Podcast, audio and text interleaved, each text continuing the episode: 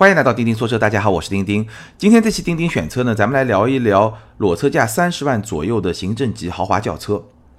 那什么是行政级豪华轿车呢？用大家最熟悉的 BBA 的车型来说，就是奥迪 A 六、宝马五系和奔驰 E 级这个级别的轿车。那事实上，在五六年前呢，如果你想用三十万左右的裸车价的预算来买一辆豪华品牌的行政级轿车，是完全完全做不到的。只不过呢，最近这一两年来，一方面呢是随着各种税收的下调，另一方面呢，随着市场不断的竞争加剧，所以在今天的市场上，你用三十万左右的裸车价是可以买到一辆二线豪华品牌的行政级轿车的。那这么一个细分市场呢，对很多用户来说还是非常有吸引力的，因为毕竟这么一个预算买到这么一辆车，从性价比或者我曾经说过的品质价格比这个层面上来说呢，还是有相当吸引力的。那今天咱们这期节目呢，重点聊四款车：凯迪拉克的 CT 六、雷克萨斯的 ES、沃尔沃的 S 九零和捷豹的 XFL。这四款车也是在这么一个细分市场里面关注度相对比较高的四款车。那行政级的豪华轿车，它有几个显而易见的特点。第一个特点呢，它就比较大。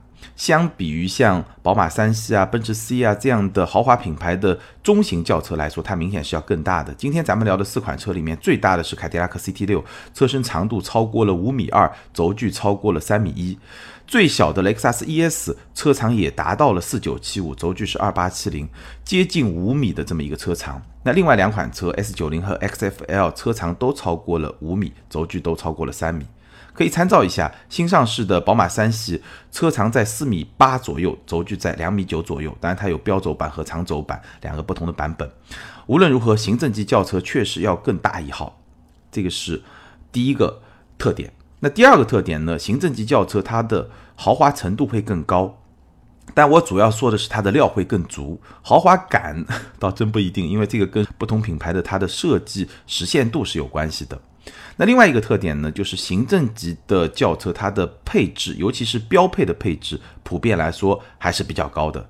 虽然说三十万左右的裸车价，今天我们要聊的这四款车，其实买到的都是它的入门版本，但是呢，在这个级别，盖板不盖，基本上已经成为一个共同的特点，所以整体的配置水平是可以接受的，虽然只是一个入门版本。那行政级轿车当然还会有一些优势，比如说它更加适合商务场合，因为一方面它空间毕竟会更大，第二方面的车身更长，所以整个车型传递出来的商务气息会更足一点。那你说像新三系这样车，我个人觉得还是更偏家用的车，而不是说一个商务车。第二呢，毕竟是二线豪华品牌，所以它的形象会更加低调。当然，这个点呢，可能也是不同的用户有不同的需求。有些人可能就是要高调，我就是要宝马、奔驰更加高调。但是也有一部分用户会觉得，哎，一个雷克萨斯，一个沃尔沃，它的整个的形象会更加的低调。再有一点呢，刚刚我也说了，性价比确实会比较有优势。以三十万左右的这么一个价格区间来选这么一款车的话。当然，在今天咱们要聊的这四款车里面呢，虽然我经常在各种不同的场合被问到，当然同时问四款车很少，可能这位用户会问这两款车，那位用户会问那三款车，但我把它整合起来一起来聊。但是我个人觉得，其实在这四款车里面，要做选择没有那么多的纠结，整体来说还是比较好选的。可能个别有两款车之间，哎，你会纠结一下，但是呢，我相信今天节目咱们分析了以后呢，你可能会更加的不纠结。为什么说呢？因为这四款车它的风格的差别，它的特点还是相当的明确的。或者呢，我们可以从另外一个角度来说，它差在什么地方呢？它的风格差别其实体现了非常强烈的地域特征。什么叫非常强烈的地域特征呢？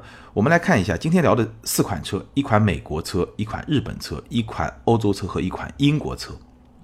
所以呢，就是。特点非常鲜明的四款车，无论是外观、内饰、动力、操控、氛围感觉，从这些方面，我给大家分析一下呢。我相信你要选出适合自己或者说自己喜欢的那款车呢，应该不会特别的难。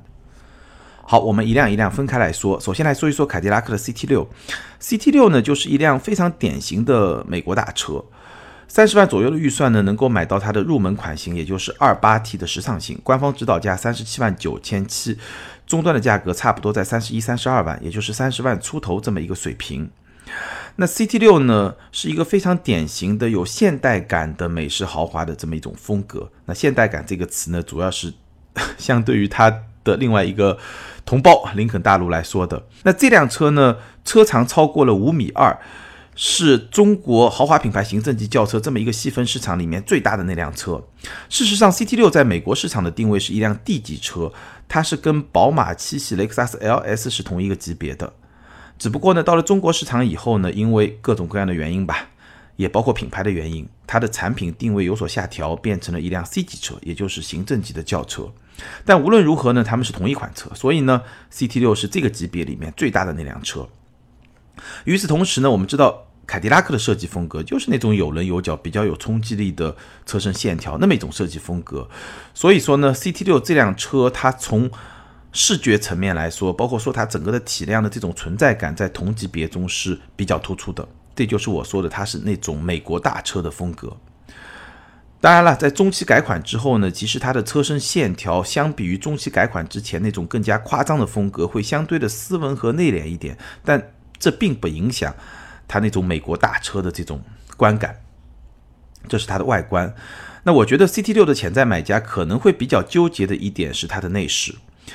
这辆车的内饰还是那种我们比较习惯的。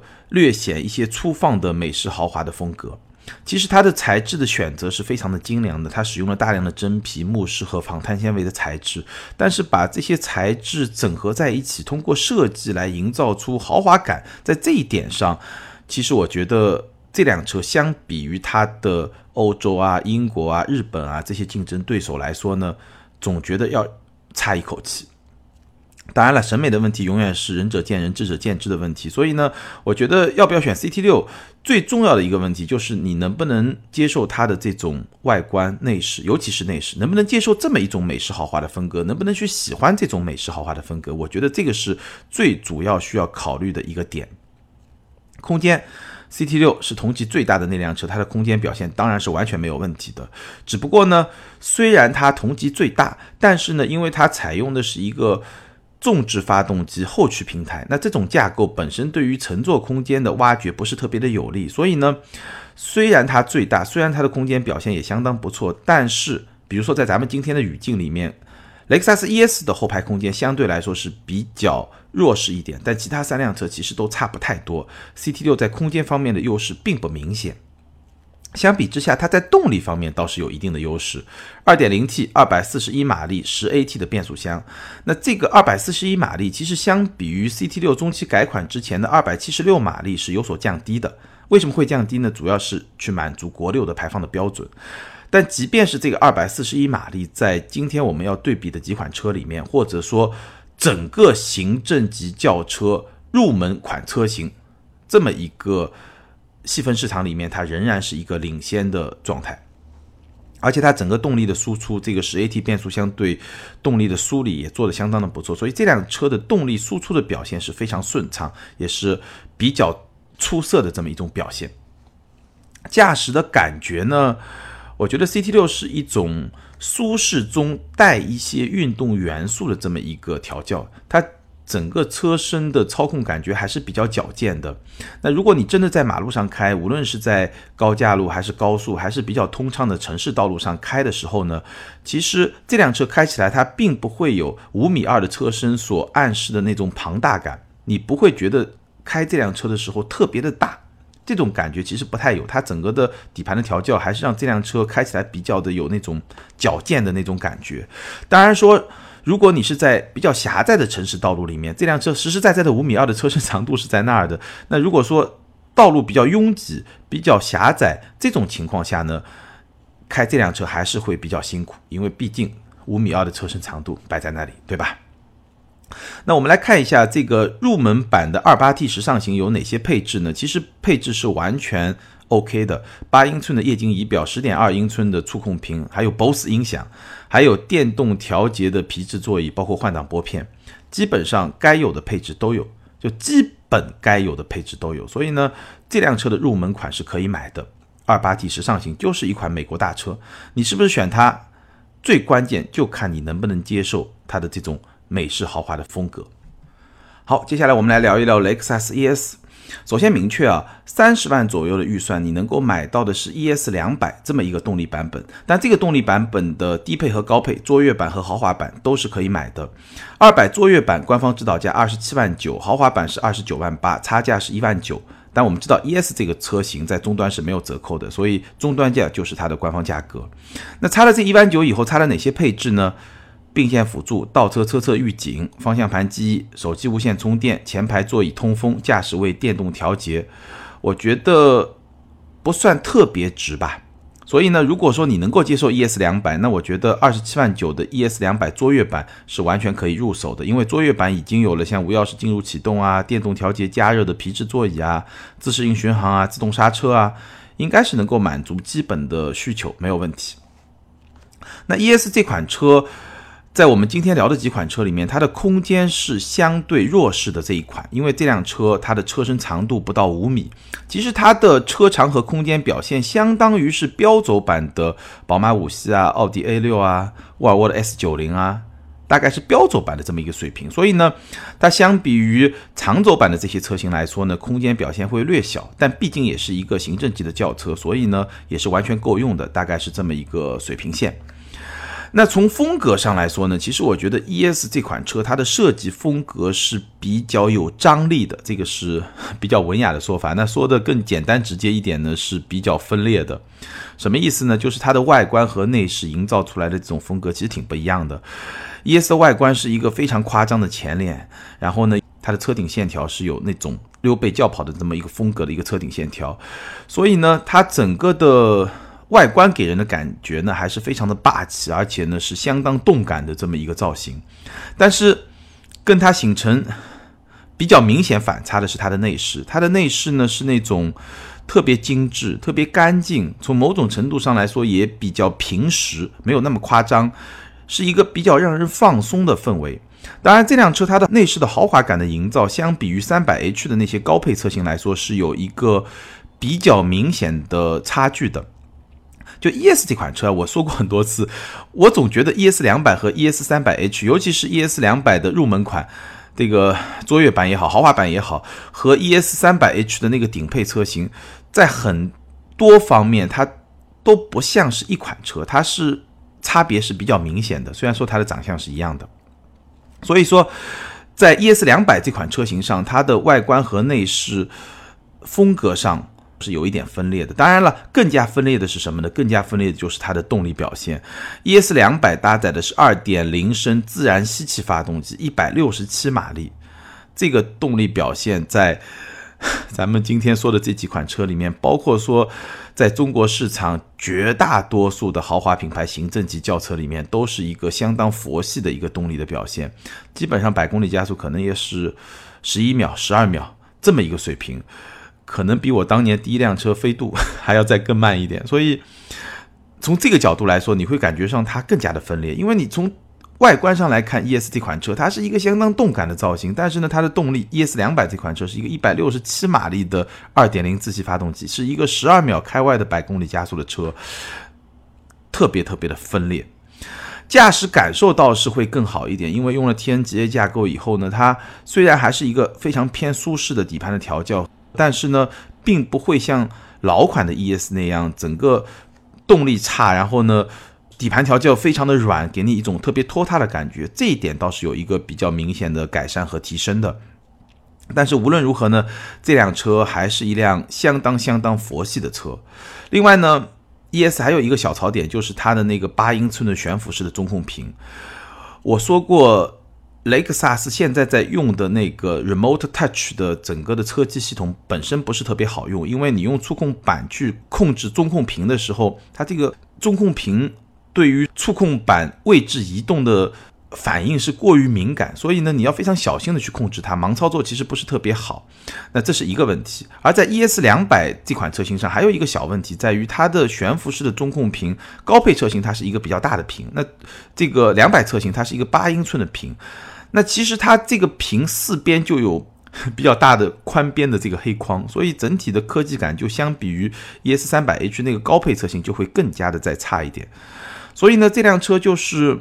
怎么说呢？ES 两百这款车就是一个从外观来看就是一个 ES，对吧？跟 ES 三百 H 是一样的。内饰的豪华感呢稍微有点缺失，外观内饰已经比较分裂了，跟动力匹配起来呢就更加的分裂。当然它的科技感相对来说也比较弱，但是它的优势点也非常的明确。因为选雷克萨斯的朋友，我相信很多都是看中了它的质量的可靠性，对吧？它的很多年的这个免费保养。让你更加的省心，更加的可靠。然后它整个的外观的造型，包括说它整个内饰，虽然豪华感相比于高配车型会弱一点，但它整体的那种让人非常愉悦的这种氛围依然是在的，精致感依然是在的，这种比较干净的设计依然是在的。所以呢，ES 这款车我觉得是一个非常有特点的一款车，是一个。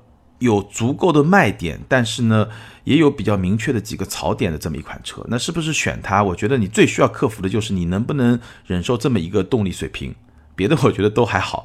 你是愿意去买这么一辆让你特别省心，但是动力比较差的车呢，还是说到了行政级轿车这么一个级别，你觉得动力还是非常重要的一个方面？我觉得这一点你能够想明白，可能是你能不能够选择这辆车最重要的一个方面。好，我们来聊第三款车，就是沃尔沃的 S 九零。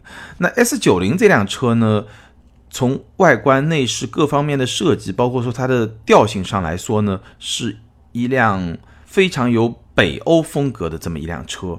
三十万左右的预算能够买到的，也是它的入门版的车型，也就是 T 四智行豪华版。官方指导价是三十七万两千九，那终端的价格差不多就在三十万左右。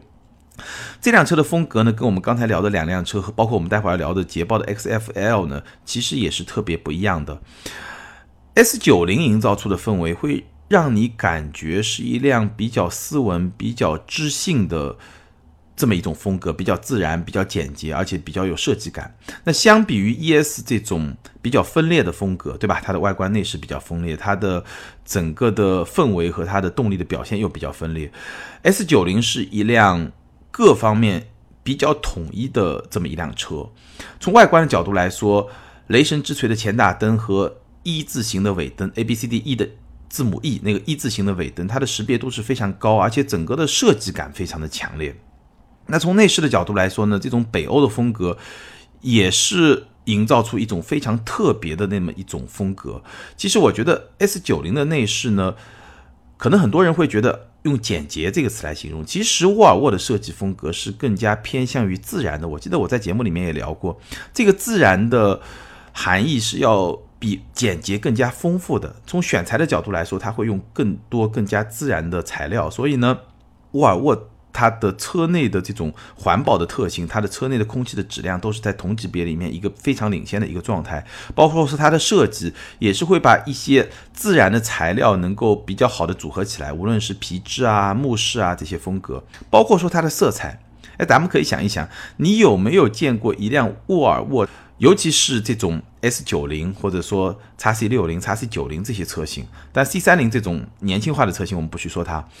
在沃尔沃的这些轿车系列，包括说 SUV 系列里面，其实你比较少的能够见到一些特别鲜艳的颜色，无论是外观还是内饰。像 S 九零这种行政级的轿车上就更加少看到。那这个其实也是沃尔沃的北欧风格设计一个非常重要的表现方面，它是非常自然的，因为在北欧这个环境里面就没有那么非常自然的这种鲜艳的这种色彩。所以它的这种调性就是这么一种调性，然后整个内饰会给你营造出一种相当精致的调性。所以我觉得选不选 S 九零，其实这也是非常重要的一个方面。那从空间表现来说呢，S 九零。因为我们虽然习惯的不太叫 S 九零 L，对吧？就是叫 S 九零，但是其实这辆车是一个长轴版的车型，在中国市场上，所以它的乘坐空间表现跟 CT 六啊、跟 XFL 是差不多的。但是有一个差别必须要说清楚，就是说这辆车的乘坐感受，它的座椅的设计和别的几辆车是不太一样的。或者说，我们把今天我们要聊的这四款车，它的乘坐感受、它的座椅设计的风格来。分一下类的话，凯迪拉克和雷克萨斯的 ES 是偏软的，S 九零和 XFL 呢是偏硬的。那就我个人的偏好度来说呢，在那两款偏软的座椅里面，我更喜欢 ES 的座椅。ES 的座椅是软中带一点点硬，包裹性非常的舒服，然后坐上去有沙发感，但是呢，它的整体的支撑的感觉也会比较好。那 CT 六呢就会更软一点，有点那种美式大沙发的感觉。我个人会更加喜欢 ES。那在两款偏硬的座椅里面呢，我个人会更喜欢 S 九零。S 九零呢，你可以说它是硬中带软，它整个的乘坐感受比较硬，但是呢，跟你身体接触的部分呢，又是有这么一个。怎么说呢？像阻尼一样，或者说有这么一个软的过渡的，然后再是一个比较有支撑性的硬。那这个座椅其实，在长途驾驶中，我也说过不止一次了，会对身体产生一个比较好的支撑，而你在乘坐上去的时候呢，你也不会觉得不舒服。这个座椅是我比较喜欢的。相比之下，XFL 的座椅呢，我觉得就略微的有点偏硬了一点。所以这四辆车从空间的角度来说呢，ES 会稍微弱一点。另外三辆车其实差不太多，但是从乘坐的角度来说呢，是两种不同的乘坐的风格。好，动力，S90 T4 版本是一百九十马力，然后匹配一个爱信的八 AT 的变速箱。那这套动力系统整体来说呢，非常的成熟，非常的顺畅，而且呢也完全够用了。它的绝对输出呢，可能要。稍微弱于 CT 六一点点，但本质上差不太多。因为虽然说 CT 六动力参数会更高一点，但是那辆车也更大，它的负担也会更重。所以呢，两辆车绝对的性能表现还是比较接近的。那对于一辆 S 九零，我觉得这个一百九十马力的 T 四发动机是完全完全够用的一个水平。驾驶感受呢，其实这四辆车。又是不太一样的。相比之下呢，S 九零是一个比较明显的欧系的风格，它开在路上的时候，你会觉得相对来说更硬朗一些，它的路感会更加的丰富。那这一点呢，其实跟 XFL 是比较接近的风格。那另外两款车呢，ES 是一个绝对的舒适导向的风格，然后 CT 六呢，是我刚刚说了，在舒适中会带那么一点点运动的感觉。所以这四辆车从驾驶的角度来说，也是三种风格吧。ES 最舒适，CT 六是在舒适中带一点运动。相比之下，S 九零和 XFL 的操控的感觉会更加的动感一点，大概是这么一个差别。从配置的角度来说呢，T 四智行豪华版配置应该说完全够用，而且呢比较体面了。比如说全景天窗，比如说倒车影像。电动记忆座椅，包括九英寸的触控屏，而且呢，S 九零有一个非常有优势的配置，就是 Pilot Assist 二点零。沃尔沃的 L 二级别的辅助驾驶，在传统车企的辅助驾驶里面表现还是相当不错的。这个自适应巡航加上车道保持的功能，应该说还是非常实用的。尤其是在封闭的高架路，包括说你要跑一些长途的高速公路的时候，它确实能够非常明显的去缓解你驾驶的强度，让驾驶变得更加的轻松。而且沃尔沃，我应该也说过不止一遍吧，在这个层次上的配置还是不错的。我们刚才看到的两款车，我们待会儿聊的捷豹 XFL，其实在入门款车型上都是没有同类配置的，包括 BBA 都是没有同类配置的。所以这个配置，我觉得应该是选择沃尔沃的一个。亮点吧，或者甚至可以对某些用户来说可能是一个卖点。最后，我们来聊一聊捷豹 XFL。那 XFL 这辆车呢，第一眼你就能够认出来这是一辆英国车，因为它身上英国车的调调还是非常的明显。三十万左右的裸车预算能够买到的是它的入门款型，两百马力的两驱风华版，官方指导价是三十七万五千八，那终端的价格差不多也是在三十万出头。XFL 它的外观和内饰的调性是高度统一的。从外观来说呢，虽然它已经没有经典捷豹车那种非常典型的雪茄型的车身。什么是雪茄型的车身呢？你想象一下，把一根雪茄横过来放，你会发现它的主体的线条是非常平滑的。然后呢，头和尾呢会往下压。那经典的捷豹车呢，就是这么一个造型，头尾会下压，然后呢，中间是一个平滑的线条。那其实这一代的 XFL 雪茄型车身已经没有那么的明显了，它是有一点点雪茄型车身的那种味道，同时呢，又把它跟整个车身比较修长动感的线条融为一体，是这么一个组合。但是呢，你还能够感到那么一种味道。然后它车身比例呢，是一个。短前悬、长后悬的这么一个组合，什么意思呢？简单的理解，你可以理解为前轮前面的部分比较短，后轮后面的部分比较长。那这么一种设计呢，其实会让整辆车你从侧面看的时候，它的视觉重心会后移。那这么一种车身比例的感觉是什么呢？我们打个比方，就像是一头豹或者老虎或者狮子，它要高速奔跑之前的那个准备的动作，整个身体会往后侧一下，然后呢跑出去那么一种姿态，这个就是捷豹车的那种特有的那种姿态。那这种姿态呢，营造出来的感觉就是沉稳中的一种动感，大概就是这么一种感觉。然后它的内饰呢，也是营造了一种。优雅加运动，或者说豪华加运动的这么一种氛围，用了大量的皮质的包裹，加上一些金属的面板，来营造出这么一种氛围。而且内饰里面特别值得说的一点呢，就是捷豹车它会像像什么呢？像零零七电影那样，营造出一种比较特别的仪式感。你在把车辆点火之后呢，它的换挡旋钮会缓缓的升起，然后呢，这个空调出风口会打开。这种仪式感是非常多的捷豹的车迷或者说捷豹的车主特别喜欢的一部分，我身边就有这样的朋友。空间表现和沃尔沃 S90 基本上差不多，完全没有问题。不过呢，XFL 它的后排座椅坐垫上翘的角度有点大，所以呢，我觉得这个后排座椅啊不是特别适合胖子。如果你有比较明显的啤酒肚或者将军肚，你坐在这个位置上会有一点点被挤压的这种感觉。可能是因为捷豹认为英国绅士嘛，怎么可以有这么大的肚子呢？显然是不太合适。好，动力表现，2.0T 的低功率版本，200马力，匹配 ZF 的 8AT 变速箱，这个是完全够用，而且整个动力的输出也是相当的顺畅。而且呢，捷豹这辆车因为是采用了铝制的车身，所以它的车身的整体的刚性是比较出色的。所以这辆车开起来，它整个操控的响应是比较敏捷的。它的底盘调教呢，我刚刚说了，跟 S 九零是比较接近的，会提供比较丰富的路感，并且呢，因为这是一辆后驱车，所以呢，整个的驾驶的感觉，整个的操控的感觉呢，我觉得在今天我们聊的这几款车里面都是比较出色的一款。配置方面，XFL 的入门款车型匹配了方向盘电动调节、换挡拨片、真皮座椅、十点二英寸的触控屏、英国之宝的音响，应该说这个配置还是相当不错的。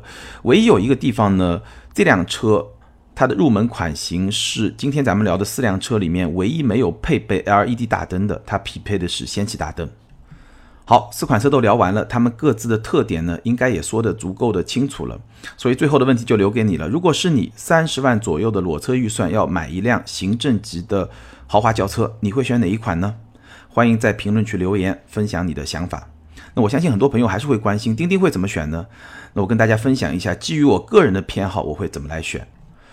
在这四辆车中，我首先会排除的是雷克萨斯的 ES 两百。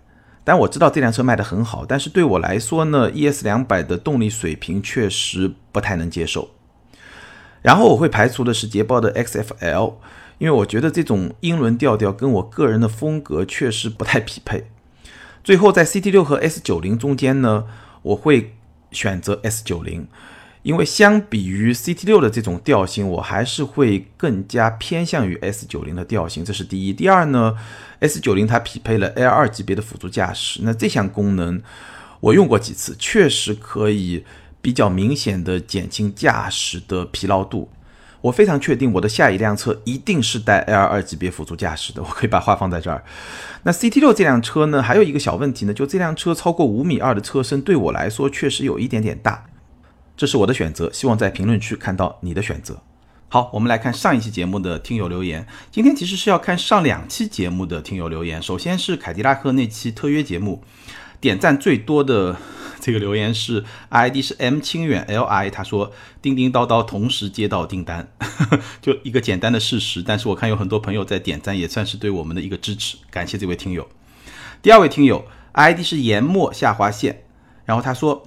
我认为豪华车的价格不可能下探到与合资车价格相同，有几方面的原因。第一，造车成本，即便是在同一平台生产的车，豪华品牌和普通合资品牌的成本仍有较大差距。豪华品牌无论在做工、用料和设计上，都与合资品牌有着一定的差距。从实际情况看，不可能下探到与合资车相持平。第二，特殊时期特殊价格，之所以车价会大跳水，与国五、国六过渡期有着密切的关系。六月已过，车价基本上都有回调，不可能一直下探。第三，理念不同，合资品牌更多的追求是一种实用性，而豪华品牌则在此基础上有着更多豪华的配置、做工和用料设计。豪华品牌有着普通合资品牌难以媲美的服务水平。这位听友说的非常有道理。非常感谢各位老铁们的留言，特约节目尤其需要大家的支持。那我们特约节目还是会跟正常的节目一样，选择两位听友的留言来送出我们的奖品。好，后面一期节目呢是聊奥迪的，ID 是遥远的回声。这位听友他的留言只有五个字，但是点赞是最多的。他说败在双离合，一个问号。很多听友都在留言中提到了双离合这个问题。那我觉得双离合可能在奥迪今天面临的局面里面扮演了一定的角色，但我个人并不认为是一个主要的原因。但可能谁也说服不了谁。那我们可以观察未来的一个趋势是什么呢？就是从今天开始到未来，至少在 BBA、奔驰、宝马、奥迪的车系里面。都会越来越多的使用双离合变速箱。奔驰其实我们已经看到了新的 A 级，包括 CLA、包括 GLA 这些车型已经用了双离合变速箱。那么我们可以观察奔驰的双离合车型它的表现怎么样。宝马未来也会使用双离合的变速箱。其实从技术发展的角度来说，双离合很不幸，可能是大家不愿意看到的局面，它就是一个趋势，这个是没有办法的。那我们可以去看奔驰、宝马的双离合车型是不是跟奥迪一样。表现不太好，或者说大家这个反弹会比较大，那最后的销量表现会怎么样呢？我们拭目以待吧。好，另外一位听友 ID 是 SLSAMG，这位听友他说，个人观点觉得奥迪的门槛和形象在 A3 上市后开始慢慢走了下坡路。首先，A3 是 BBA 里第一款在二十万左右就可以买到的豪华品牌三厢轿车，虽然是高尔夫同平台，但还是让很多人拿一个不是很多的价钱去享受到豪华品牌。其次，随着国五、国六换代以及产品末期，最近裸车价都在十几万元，在大多数汽车小白的购买者眼里是很划算的一个价格，但同时也把自身品牌的价值进一步拉低，导致现在很多普通的购车消费者都知道拿着十几万的价格可以买到一辆奥迪。最后呢，不得不说，A 三还是一个。十分走量的车型，自身价格优势加上 RS3 的加持，成了很多年轻人的人生第一辆车。在我们这个三四线小城市都有非常高的保有量，这也印证了凡事有利就有弊。这位听友说的还是挺有道理的，但是我个人觉得呢，首先 A3 这款车确实今天来说性价比很高，凡是有听友有网友向我咨询，我都说这款车绝对值得买。然后呢，我觉得 A3 虽然现在比较便宜，但是你说它拉低了奥迪的形象，我觉得。可能只有一点点吧，我们也专门讨论过 A3 是不是豪华车，对吧？我觉得更重要的不是 A3 拉低了它的形象，而是它的高端车型有没有把这个势能给建立起来。这个我在节目里面也说过，这两方面两个方向上必须同时进展，才能让这个品牌既有高端的形象，又能够走量，才能在这两个方面得到比较好的平衡。好，欢迎这四位听友把你们的联系方式通过个人微信号全拼的钉钉小马甲留给我，你们将获得的是由途虎养车网赞助的汽车应急启动电源。那具体的领奖方法呢，可以参考本期节目的简介。而且这四位听友，请你们赶紧把你们的联系方式给我，因为从这期节目的留言开始，也就是下期节目我们再来念留言开始，我们就要换奖品了。那到时候再补的话就会比较麻烦。